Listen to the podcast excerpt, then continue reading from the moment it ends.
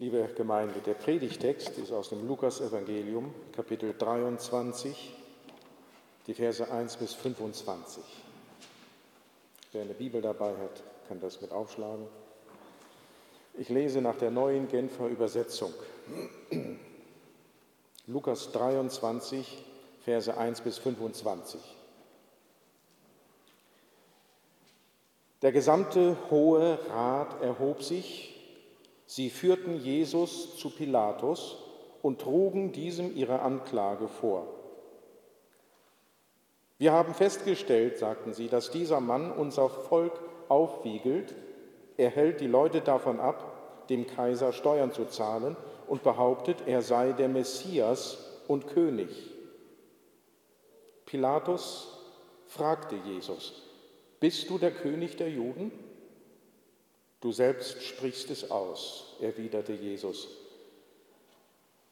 Darauf sagte Pilatus zu den führenden Priestern und der Volksmenge, ich kann keine Schuld an diesem Menschen finden. Aber sie beharrten auf ihren Anschuldigungen und erklärten, mit seiner Lehre, die er im ganzen jüdischen Land verbreitet, hetzt er das Volk auf. Angefangen hat er damit in Galiläa und jetzt ist er bis hierher gekommen. Als Pilatus das hörte, fragte er, ob der Mann ein Galiläer sei. Man bestätigte ihm, dass Jesus aus dem Herrschaftsbereich des Herodes kam. Da ließ er ihn zu Herodes führen, der in jenen Tagen ebenfalls in Jerusalem war.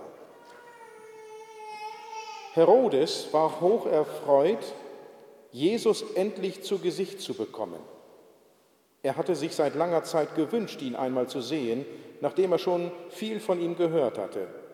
Nun hoffte er, Jesus würde in seiner Gegenwart ein Wunder tun. Er stellte ihm viele Fragen, aber Jesus gab ihm nicht eine einzige Antwort.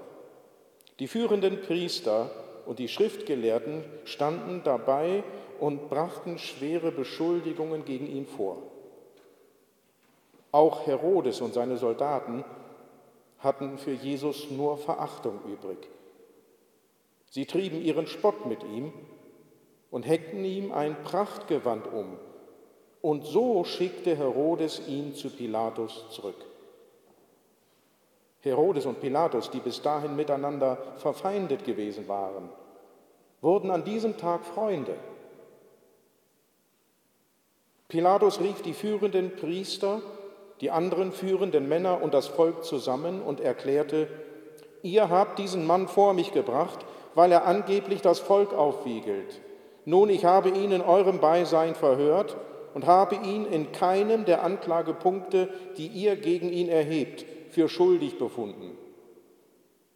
Im Übrigen ist auch Herodes zu keinem anderen Schluss gekommen, sonst hätte er ihn nicht zu uns zurückgeschickt. Ihr seht also, der Mann hat nichts getan, womit er den Tod verdient hätte. Darum werde ich ihn auspeitschen lassen und dann freigeben. Doch da schrien sie im Chor, weg mit ihm, gib uns Barabbas frei. Barabbas saß im Gefängnis, weil er an einem Aufruhr in der Stadt beteiligt gewesen war und einen Mord begangen hatte. Pilatus, der Jesus freilassen wollte, versuchte noch einmal, sich bei der Menge Gehör zu verschaffen. Sie aber schrien nur umso lauter, lass ihn kreuzigen, lass ihn kreuzigen. Pilatus machte noch einen dritten Versuch. Was für ein Verbrechen hat er denn begangen? fragte er sie. Ich habe nichts an ihm gefunden, wofür er den Tod verdient hätte. Darum werde ich ihn auspeitschen lassen und dann freigeben. Doch sie gaben nicht nach. Mit aller Macht forderten sie, Jesus solle gekreuzigt werden. Schließlich beugte sich Pilatus dem Druck der schreienden Menge und entschied, dass sie ihren Willen haben sollten. Den, der wegen Aufruhr und Mord im Gefängnis saß, gab er frei, wie sie es gefordert hatten, Jesus aber opferte er ihrem Willen.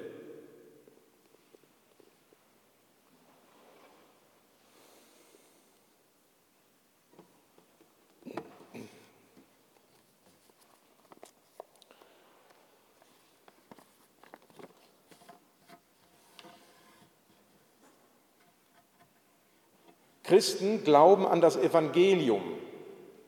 Das Evangelium das ist die gute Nachricht von Jesus Christus.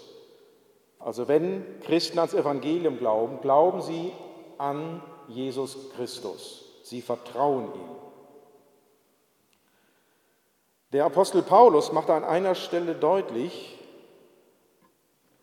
was er immer in den Mittelpunkt gestellt hat, wenn er das Evangelium von Jesus Christus verkündigt hat. Er spricht von Jesus Christus, dem Gekreuzigten. Also auch nachdem Jesus auferstanden ist, wird er gewöhnlich als der Gekreuzigte verkündet.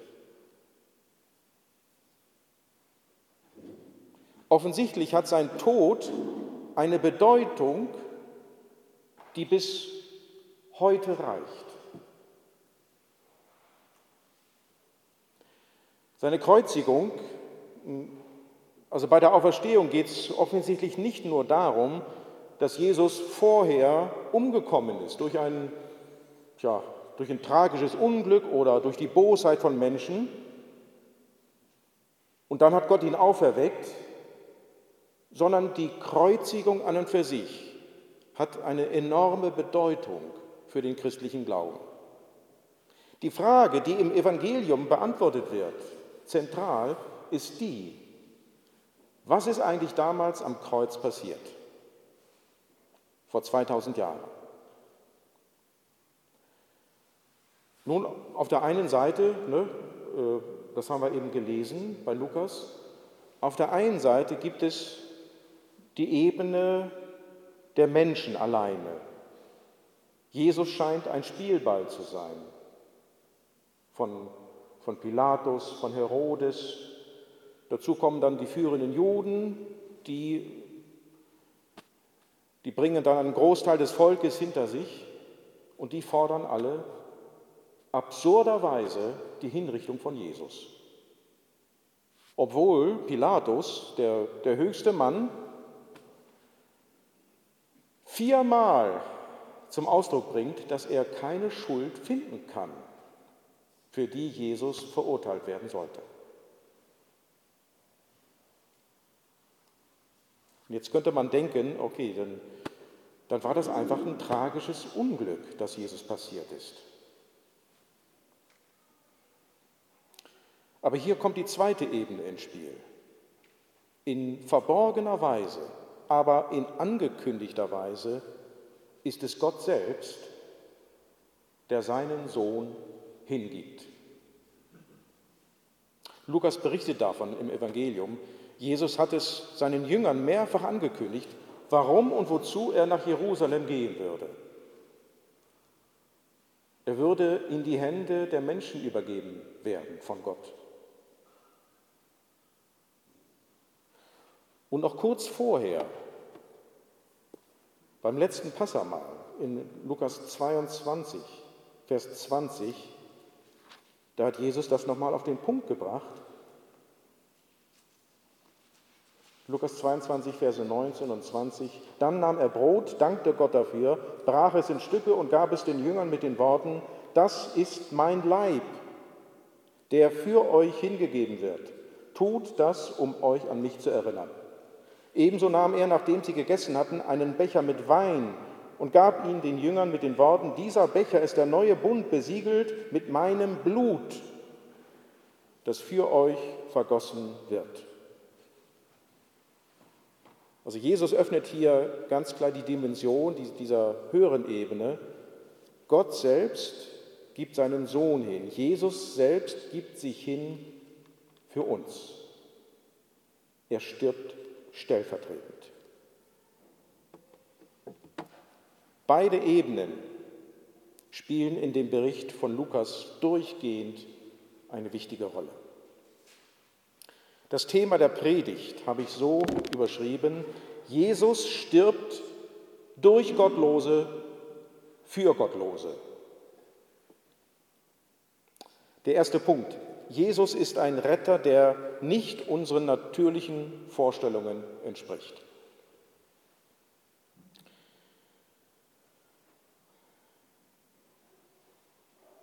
Kapitel 23, Vers 1. Der gesamte Hohe Rat erhob sich und sie führten Jesus zu Pilatus. Hintergrund dieser Handlung ist, ähm, die jüdischen Führer, das Judentum durfte damals keine Todesstrafen für Verurteilte ausführen. Wenn sie der Meinung waren, jemand habe den Tod verdient, dann mussten sie vor den römischen Statthalter. Der konnte dann im Namen des römischen Reiches die Todesstrafe verhängen.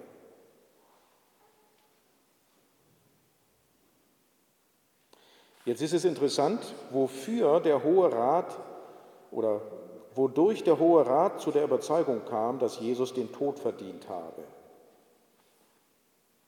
am Ende von Kapitel 22, Vers 71. Darauf erklärten sie, wozu brauchen wir noch Zeugenaussagen? Wir haben es ja selbst gehört und dazu noch aus seinem eigenen Mund. Und die Frage stellt sich, was haben sie gerade gehört?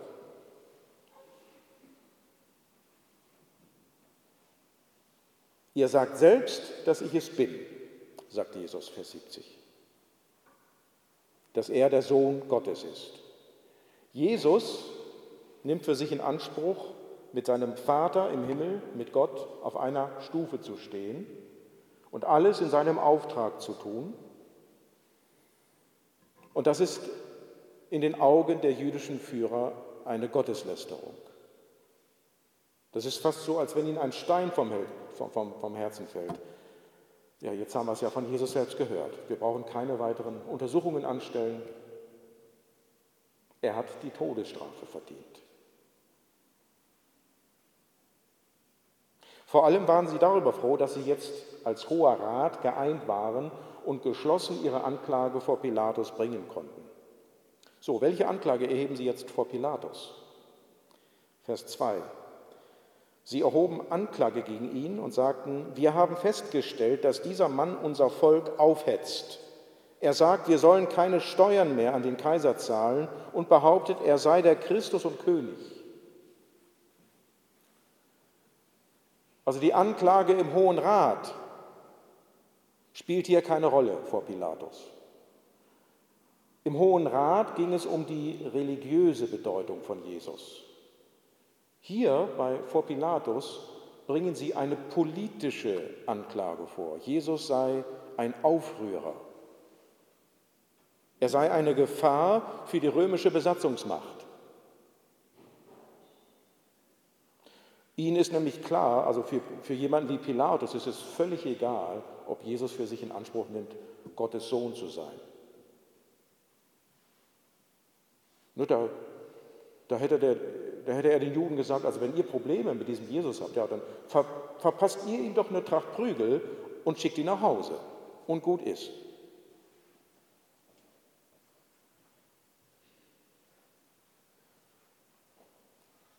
Pilatus, Vers 3, fragte ihn, bist du der König der Juden? Du selbst sprichst es aus, antwortete Jesus. Pilatus erklärte daraufhin den führenden Priestern und dem Volk, ich kann keine Schuld an diesem Menschen finden. Aber sie beharrten auf ihren Anschuldigungen und erklärten, mit seiner Lehre wiegelt er das Volk auf im ganzen jüdischen Land. Angefangen hat er in Galiläa und jetzt ist er bis hier gekommen.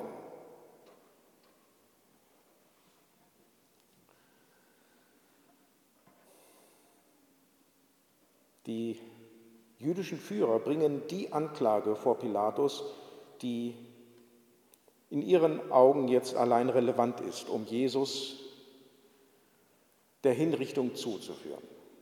Also das ist ihr erklärtes Ziel. Jesus muss sterben.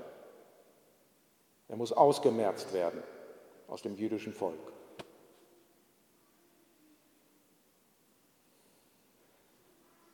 Bemerkenswert ist, dass Jesus sich keine Mühe gibt, die Anklage richtig zu stellen. Jesus hätte ja einhaken können und sagen, äh, Pilatus, die, äh, die Juden bringen jetzt eine rein politische Anklage vor. Eben noch im, im Hohen Rat, da ging es um die Frage, ob ich der Sohn Gottes bin. Jesus sagt aber nichts. Und das ist hier die zweite Ebene, die ich vorhin angesprochen habe. Es ist interessant zu gucken, an welchen Stellen sagt Jesus etwas und wann schweigt er.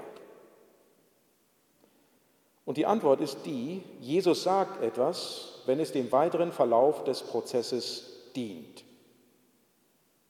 Und er schweigt, wenn es dem weiteren Verlauf des Prozesses dient. Nämlich, dass er am Ende verurteilt wird.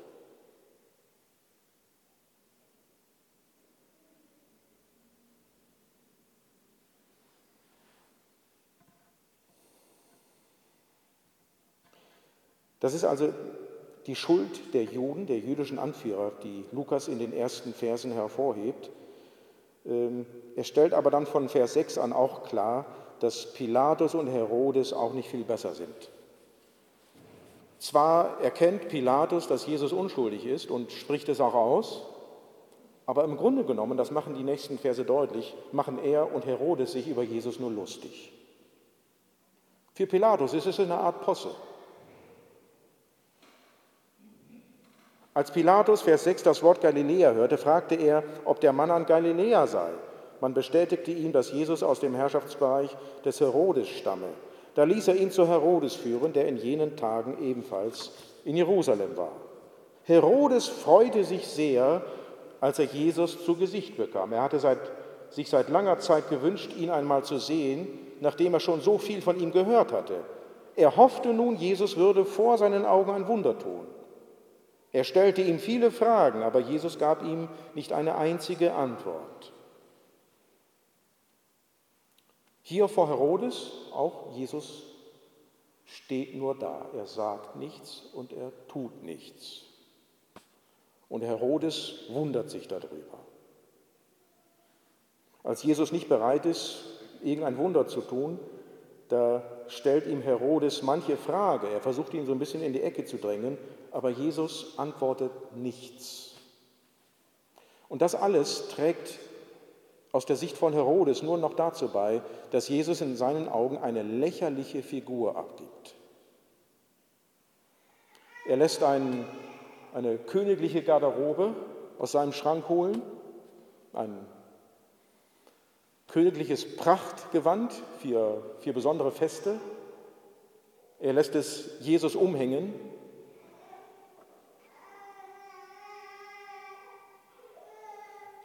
Er bringt damit zum Ausdruck, wie lächerlich dieser Mann in seinen Augen ist. Herodes ist eine Warnung an uns. Lukas macht hier deutlich, dass es im Blick auf Jesus eine Neugier gibt, die Jesus nicht stillt. Jeder von uns hat bestimmte Erwartungen an Gott oder an Jesus. Und äh, wir müssen uns vor Augen führen, äh, Gott ist nicht bereit, jegliche Erwartungen zu erfüllen. Das liegt daran, dass wir mit unseren Erwartungen gegenüber Gott, gegenüber Jesus, meistens so viele eigene Wünsche mit reinbringen, dass wir, Gott, dass wir uns Gott zurechtzimmern. Hier bei Herodes, ne? Äh, Jesus, kannst du nicht mal ein Wunder tun? Wenn du hier ein Wunder tust, ein spektakuläres Wunder, also dann könntest du möglicherweise meine Achtung bekommen. Und ich würde mich bedanken für einen schönen, Vormittag, für einen schönen Vormittag, an dem du mich unterhalten hast. Das ist fast so eine Show wie in Las Vegas. Ne? Also Jesus der Magier.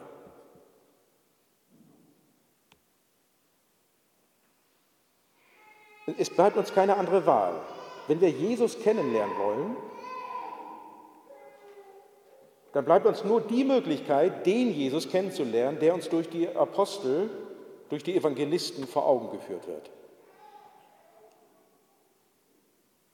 Ne, es besteht für uns ein bisschen die Gefahr, ein bisschen oder ein bisschen mehr, dass wir uns aus den Evangelien bestimmte Verse rauspicken, vielleicht ein schönes Dutzend, und uns daraus unseren Jesus zurechtzimmern. Aber Jesus wird uns ganz bewusst so präsentiert, wie das geschieht in den Evangelien. Und wir müssen uns vor Augen halten, dass Jesus ein Retter ist, der nicht unseren natürlichen Vorstellungen von einem Retter entspricht. Das heißt, wir müssen uns durch die Evangelien, durch die ganzen Evangelien, uns immer wieder den ganzen Jesus einprägen lassen. Ja, äh, Herodes schickt Jesus dann in diesem Prachtgewand an Pilatus zurück.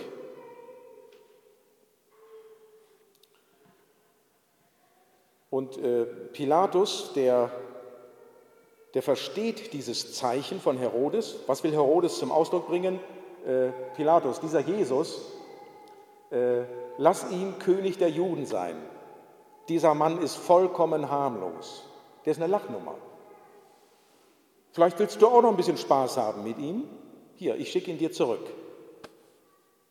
Und dann der kurze, das kurze Vermerk, Vers 12.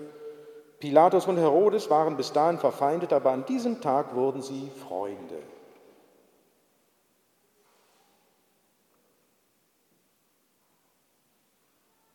Ja, Jesus tut hier nichts, um ihrer Fehleinschätzung entgegenzuwirken. Und bis heute können manche Menschen nichts mit einem Retter wie Jesus anfangen. Wenn sie das Evangelium hören, kommt es ihnen wie Unfug vor. Was soll dieses Gerede von einem stellvertretenden Sühnetod am Kreuz? Das spricht gegen uns. Ne? Also wenn von Jesus als Retter die Rede ist und er um uns zu retten, sterben muss, dann spricht das nicht für uns. Das ist ein wesentlicher Grund, warum das Evangelium für viele Menschen nicht annehmbar ist.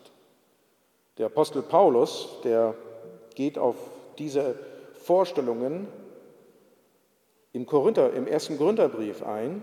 Wir verkünden Christus, den gekreuzigten Retter. Für die Juden ist dies eine Gotteslästerung und für die anderen Völker barer Unsinn. Für die hingegen, die Gott berufen hat, Juden wie Nichtjuden, erweist sich Christus als Gottes Kraft und als Gottes Weisheit. Hinter dem scheinbar so widersinnigen Handeln Gottes steht eine Weisheit, die alle menschliche Weisheit übertrifft. Und Gottes vermeintliche Ohnmacht stellt alle menschliche Stärke in den Schatten. Jesus ist ein Retter, der nicht unseren natürlichen Vorstellungen entspricht. Daher müssen wir genau darauf achten, wie er unsere Rettung herbeigeführt hat. Und Lukas schildert das weiter. Das soll auch vor allem im zweiten Predigtpunkt zum Ausdruck kommen. Jesus nahm einen schändlichen Tod auf sich für Mörder wie Barabbas, für Sünder wie dich und mich. Jesus nahm einen schändlichen Tod auf sich für Mörder wie Barabbas, für Leute, für Sünder wie dich und mich. Vers 13. Pilatus ließ die obersten Priester, die anderen führenden Männer und das Volk zusammenrufen und erklärte, ihr habt diesen Menschen zu mir gebracht, weil er angeblich das Volk aufwiegelt nun, ich habe ihn in eurem Beisein verhört und habe ihn in keinem der Anklagepunkte, die ihr gegen ihn erhebt, für schuldig befunden. Im Übrigen ist auch Herodes zu keinem anderen Schluss gekommen, sonst hätte er ihn nicht zu uns zurückgeschickt. Ich stelle also fest, der Mann hat nichts getan, womit er den Tod verdient hätte. Darum werde ich ihn züchtigen lassen und dann freigeben. Ne, bemerkenswert ist die Verbindung von Vers 15 und Vers 16. Pilatus stellt die Unschuld von Jesus fest, um dann zu sagen, darum verpasse ich ihm noch eine Tracht Prügel.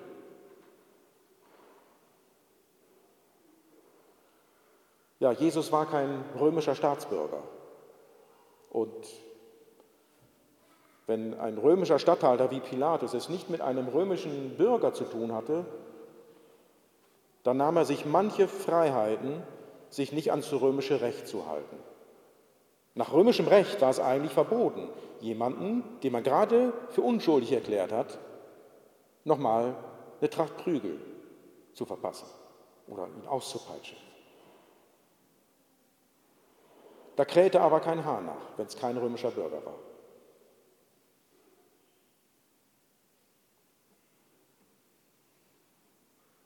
Ja, was will Pilatus mit dieser Geste bezwecken? Warum lässt er Jesus noch, bevor er ihn freilässt?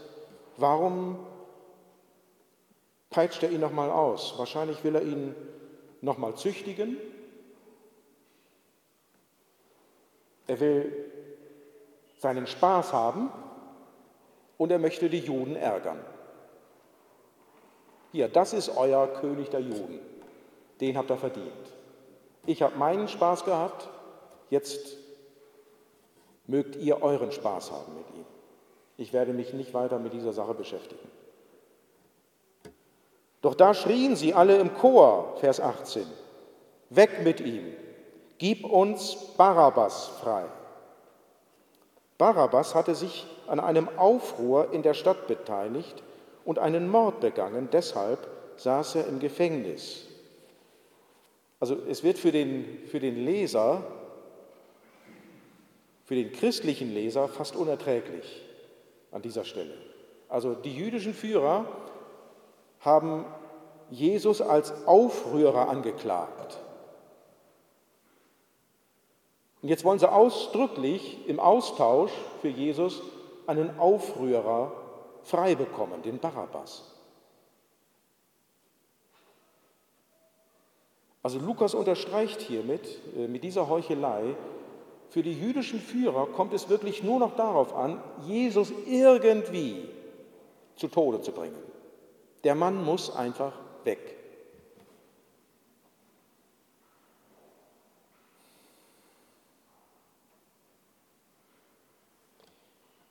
Pilatus, Vers 20, der Jesus freilassen wollte, versuchte noch einmal, sich bei der Menge Gehör zu verschaffen, sie aber schrien nur umso lauter. Lass ihn kreuzigen. Lass ihn kreuzigen. Die jüdischen Anführer fordern die schlimmste Art der Hinrichtung für Jesus. Die Römer übten gewöhnlich drei Arten der Hinrichtung aus. Die Kreuzigung war die schlimmste. Die beiden anderen, wenn man, wenn man so will, in Anführungsstrichen waren human. Das ging schnell.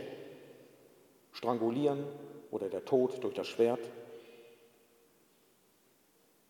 Bei der Kreuzigung dauerte das Stunden, bis jemand gestorben war manchmal länger als ein Tag. Und den Juden war das bekannt. Und es ist besonders verwerflich, dass sie nicht irgendeine Hinrichtung fordern, sondern eine solche, die Jesus größtmögliche Schmerzen verursachen wird und die mit größter Schmach für Jesus verbunden ist. Auch für die Römer war klar, also die Kreuzigung, die wurde gewöhnlich äh, solchen Leuten vorbehalten, die als die schlimmsten Verbrecher angesehen wurden.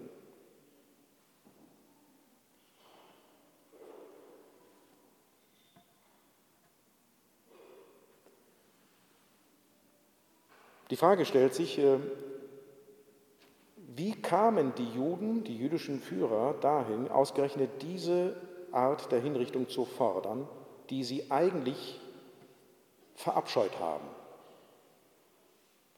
Die Hinrichtung durch Kreuzigung war eigentlich äh, bei den Juden verhasst. Sie, sie war Ausdruck eines äh, barbarischen Herrschaftssystems des römischen Imperiums. Und ausgerechnet diese Hinrichtung fordern sie jetzt. Wahrscheinlich hatten sie, um sich zu rechtfertigen, eine Stelle aus dem Alten Testament im Hinterkopf. Nämlich 5. Mose, Kapitel 21, Verse 22 und 23.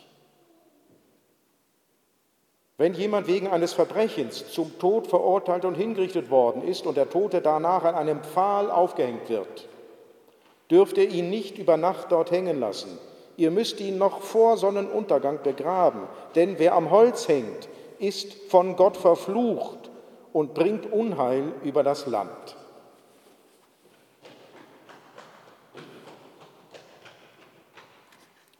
An dieser Stelle im fünften Buch Mose, da wird äh, keine besondere Art der Hinrichtung beschrieben. Im Alten Testament die Arten der Hinrichtung, gewöhnlich Steinigung oder Erhängen oder auch durchs Schwert.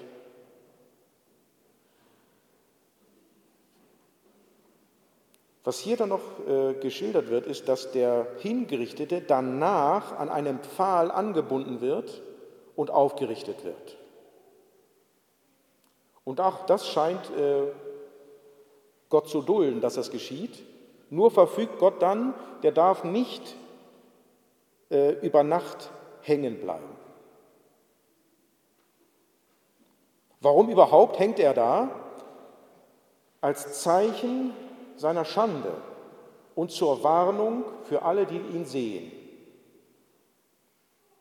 Dass sich ja niemand einen, ein, ein solches Verbrechen leistet, wie der auf diese wie, der Hingerichtete, der jetzt hier nochmal zur Schau gestellt wurde. Wer am Holz hängt, ist von Gott verflucht. Und weil er von Gott verflucht ist, muss er noch vor Sonnenuntergang runtergenommen werden. Wahrscheinlich spielt diese Stelle einen, einen wesentlichen Grund, warum die jüdischen Führer jetzt, sich jetzt doch mit der Kreuzigung als Hinrichtungsart für Jesus angefreundet haben. Ne, in der Stelle bei, im 5. Mose, da kommt vor allem zum Ausdruck, wer am Kreuz hängt, ist von Gott verflucht. Und er ist größter Schande ausgesetzt, größter Schmach. Beides wünschen die jüdischen Führer Jesus.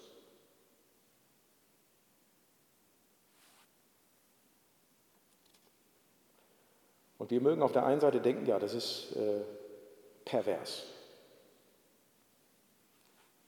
Also so, äh, so etwas zu betreiben, also jemandem nicht nur zu wünschen, dass er hingerichtet wird, sondern auf diese Weise hingerichtet wird, ist abartig.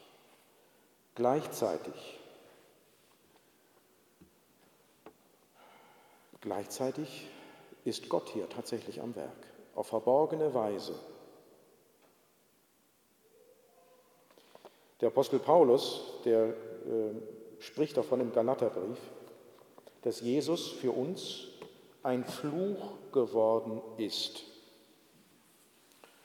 Das heißt, in Gottes Augen ist diese, genau diese Strafe, diese Hinrichtungsart der Kreuzigung sehr geeignet, um darzustellen, welche Bedeutung der Tod von Jesus hat.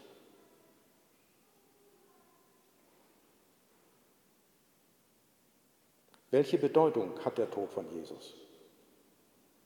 Es ist eine Art Strafleiden. Ist heute selbst in evangelikalen Kreisen nicht, äh, nicht so modern, den Tod von Jesus als eine Art Strafleiden zu sehen. Also wer bestraft Jesus? Auf der, auf der unteren Ebene sind es die jüdischen Führer, würde man denken. Ne? Die denken, Jesus kriegt jetzt die Strafe für seine Schuld.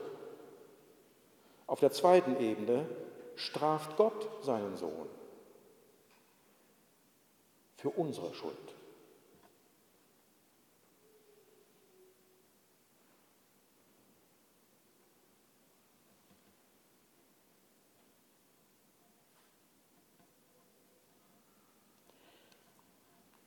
Vers 22. Pilatus versuchte es noch ein drittes Mal. Was hat er denn für ein Verbrechen begangen? Ich habe an ihm nichts gefunden, wofür er den Tod verdient hätte. Darum werde ich ihn züchtigen lassen und dann freigeben. Sie aber setzten ihm weiter zu und forderten mit lautem Geschrei, Jesus müsse gekreuzigt werden. Und ihr Geschrei zeigte Wirkung. Pilatus entschied, dass sie ihren Willen haben sollten, den, der wegen Aufruhr und Mord im Gefängnis saß und den sie gefordert hatten, ließ er frei, Jesus aber gab er ihrem Willen preis.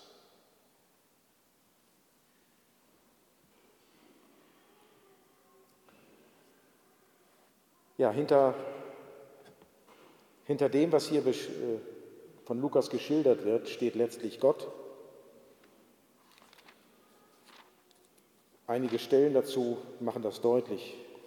Jesus selber war sich dessen bewusst. Lukas 18, Vers 31. Jesus nahm die zwölf beiseite und sagte zu ihnen, wir gehen jetzt nach Jerusalem hinauf. Dort wird sich alles erfüllen, was bei den Propheten über den Menschensohn steht. Er wird den Heiden übergeben werden, die Gott nicht kennen. Er wird verspottet, misshandelt, angespuckt, ausgepeitscht und schließlich getötet werden. Doch drei Tage danach wird er auferstehen.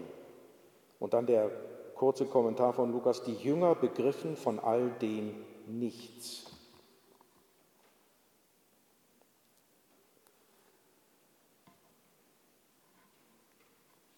Jesus spricht ja davon, er wird den Heiden übergeben werden.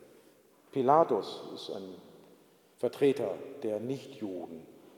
Äh, an anderen Stellen spricht Jesus davon, ähm, dass er in die Hände der Menschen allgemein ausgeliefert wird. Kapitel 9, Vers 44. Kapitel 9, Vers 22. Danach muss Jesus von den obersten Priestern, Schriftgelehrten und Ältesten des jüdischen Volkes verworfen werden.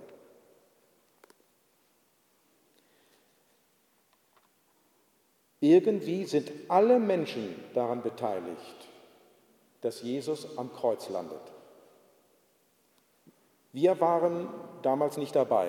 Jetzt können wir uns damit rausreden, ja, also wenn ich damals dabei gewesen wäre, ne, ich hätte für Jesus gekämpft, ich hätte, ich hätte alles getan, damit er nicht am, am, am Kreuz landen würde.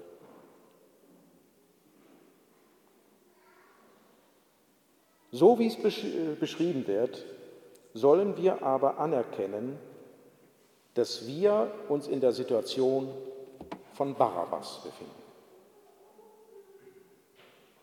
Vers 25 ist ein entscheidender Vers.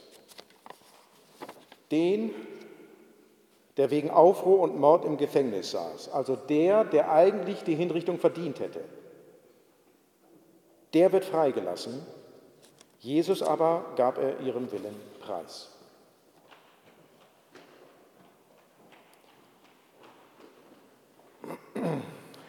Lukas macht sehr stark die Bosheit der jüdischen Führer und des Volkes deutlich, das sich von ihnen verführen lässt.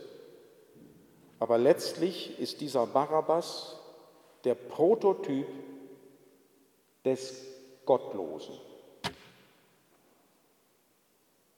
Des Gottlosen, der in Gottes Augen Tod und Verdammnis verdient hat für seine Schuld der aber durch Christus die Möglichkeit bekommt, erlöst zu werden. Wir wissen nicht, was aus diesem Barabbas geworden ist. Hat der sich nochmal daran zurückerinnert, auf welche Weise er damals freigekommen ist? Ist er, ist er mal zum Glauben gekommen? Wir wissen es nicht. Uns wird das hier geschildert, damit wir deutlich vor Augen gemalt bekommen, wir sind nicht besser als dieser Barabbas. Jesus ist für dich ans Kreuz gegangen. Das heißt, eigentlich hättest du es verdient gehabt, hätte ich es verdient gehabt, selber dort zu hängen und die Strafe zu bekommen, die wir verdient haben. Aber jetzt gibt es eben, das wird im Evangelium verkündet, Martin Luther nannte das, den fröhlichen Tausch. Fröhlich für uns. Ne? Wir sind die Schuldigen und gehen straffrei aus. Jesus ist der Unschuldige. Ihm wird unsere Strafe aufgeheizt. Das ist das Herzstück des Evangeliums. Und wer euch irgendwas anderes erzählt, der lügt. Das ist seit 2000 Jahren der Kern der Botschaft vom Kreuz. Ich schließe mit, mit dem, was Paulus sagt, 2. Korinther 5, Vers 21, den, der ohne Sünde war, hat Gott für uns zur Sünde gemacht, damit wir durch die Verbindung mit ihm die Gerechtigkeit bekommen, mit der wir vor Gott bestehen können. Was Jesus damals vor 2000 Jahren erduldet hat und wie viel Geduld musste er dafür auf an den Tag legen. Was Jesus damals erduldet hat, hat er auch für dich erduldet. Amen.